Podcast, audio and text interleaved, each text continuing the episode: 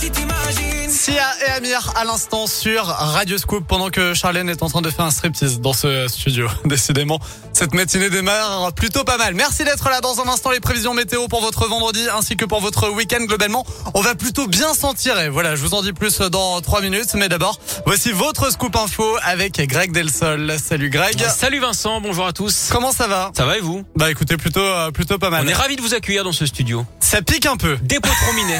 Ça pique même énormément. Oui, mais c'est normal. Mais c'est pas grave. Repassez vers 19h. Faites ça Vous verrez dans quel état vous verrez. Bon, dans un instant, on va parler de la journée internationale du câlin parce que c'est aujourd'hui. Ah, d'accord. Voilà. Est-ce que vous êtes plutôt euh, câlin ou pas câlin? D'accord. La bah, réponse dans C'est un pas très. Covid, hein, cela dit. Non, c'est absolument pas Ouais. Covid. Mais moi, j'aimais pas ça déjà avant la crise oui, oui. sanitaire. Oui, c'est sur le concept, quoi, en fait. Ouais, moi le concept j'aime pas trop et puis euh, les gens en face de moi n'aiment Mais pas les gens n'aimaient pas avec vous aussi, ouais. Exactement. On l'a dit. euh, ouais, j'inspire beaucoup le dégoût. voilà, surtout au réveil. Quelle horreur, mais non. Dans un instant donc la météo, mais d'abord allez, il est à retravailler. Voici votre scoop info. Oui, bah allez, on y va. Ah d'accord.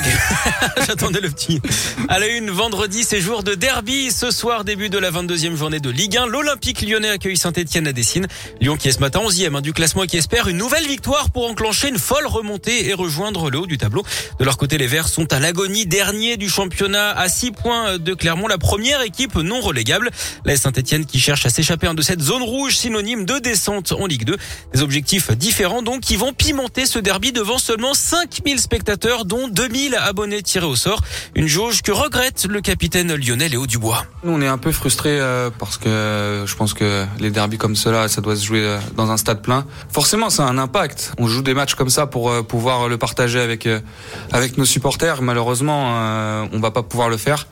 On sait qu'ils vont être derrière nous, mais c'est pas pareil que de l'entendre sur le sur le terrain. Le fait de, de gagner ce derby, c'est un, geste fort. Donc, on va donner exactement la même chose que s'ils étaient là dans le stade, mais on pourra pas partager euh, avec eux les émotions et la victoire, j'espère. L'OL face à l'SS, c'est ce soir à 21h. Ce sera son quatre défenseurs lyonnais, Diomandé et Denayer blessés, Emerson malade et Boateng suspendu. On évoquait les jauges dans les stades avec Léo Dubois. Elles vont bientôt disparaître. Les mesures de restriction vont être assouplies d'ici deux semaines. C'est ce qu'a annoncé hier Jean Castex, le Premier ministre. Ce sera après l'entrée en vigueur du pass vaccinal prévu lundi si le Conseil constitutionnel donne son accord aujourd'hui. Concrètement, à partir du 2 février, le port du masque ne sera plus obligatoire en extérieur. Les jauges vont donc également disparaître dans les lieux recevant du public. Le télétravail ne sera plus obligatoire mais recommandé. Deux semaines plus tard, les discothèques, elles pourront rouvrir et les concerts debout seront à nouveau autorisés. La consommation au comptoir sera possible dans les bars, tout comme la consommation dans les stades, les cinémas et les transports. Du côté des écoles, Jean Castex envisage un allègement du protocole sanitaire au retour des vacances de février, c'est-à-dire pas avant le 7 mars prochain. Notez aussi que les adolescents entre 15, entre 12 et 17 ans pourront avoir un rappel de leur vaccination sans obligation à partir de lundi. Et puis la guerre est engagée hein, contre ceux qui ont menti pour bénéficier des aides gouvernementales accordées aux entreprises en difficulté à cause de la crise sanitaire. C'est ce qu'a annoncé le procureur de la République de Lyon. 29 enquêtes sont en cours sur les 96 fraudes au fonds de solidarité signalées au parquet de Lyon. Deux personnes ont déjà été jugées. L'une a été condamnée à trois mois de prison avec sursis. L'autre à un an de prison, dont huit mois fermes. Du basket féminin, pas de match hier soir à Madobonnet en Coupe d'Europe. La rencontre de l'Asvel contre Siktikvar a été reportée à cause du Covid.